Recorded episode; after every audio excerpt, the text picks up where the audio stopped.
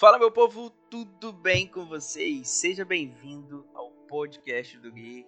E mais uma vez, um episódio novo. E quero fazer o um episódio novo a cada dia, lançar para vocês o um episódio novo a cada dia, então acompanha a gente aí. Esse episódio eu vou falar sobre como fazer escolhas emocionalmente sábias. Ah, Guilherme, mas o que, que são escolhas emocionalmente sábias? São aquelas escolhas que você sabe que lá na frente você vai conseguir lidar melhor com as consequências e com os arrependimentos. É muito comum eu receber mensagens do tipo: Ah, Guilherme, o que, que eu faço? Ah, Guilherme, o que, que você acha disso? Ah, Guilherme, me dá uma luz, me diz o que, que eu tenho que fazer nessa situação.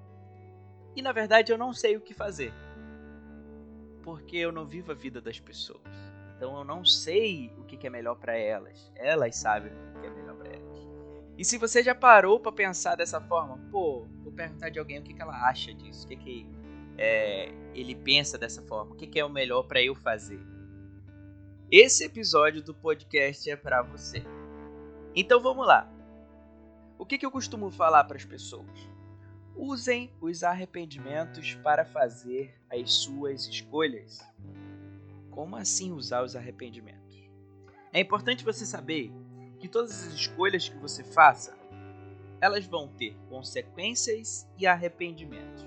Independente dela ser a melhor escolha a se fazer, independente dela ser a escolha certa a se fazer, ela sempre vai trazer com ela consequências e arrependimentos.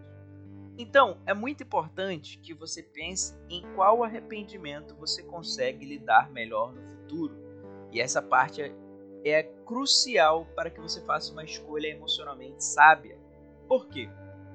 Pensa comigo, num final de relacionamento. No final de relacionamento, geralmente fica aquela dúvida: cara, será que eu termino agora ou insisto mais um pouquinho? E nessa dúvida, para você fazer a escolha, você pode pensar nos arrependimentos que você vai ter fazendo as duas escolhas. Ou seja, qual arrependimento eu vou ter lá na frente se eu terminar agora? Ah, pode ser o arrependimento de eu pensar que podia ter dado certo um dia se eu tivesse insistido. E qual arrependimento eu posso ter se eu continuar? Daqui a um ano você termina o relacionamento e você pode pensar, cara, eu perdi mais um ano da minha vida insistindo nisso que eu sabia que não ia dar certo. E aí eu te faço uma pergunta qual arrependimento você consegue lidar melhor no futuro? Use isso para fazer suas escolhas. Dessa forma você vai conseguir pensar melhor, com mais clareza, com mais racionalidade sobre suas emoções. Você se prepara para caso haja um arrependimento lá na frente e você consiga lidar muito melhor com ele.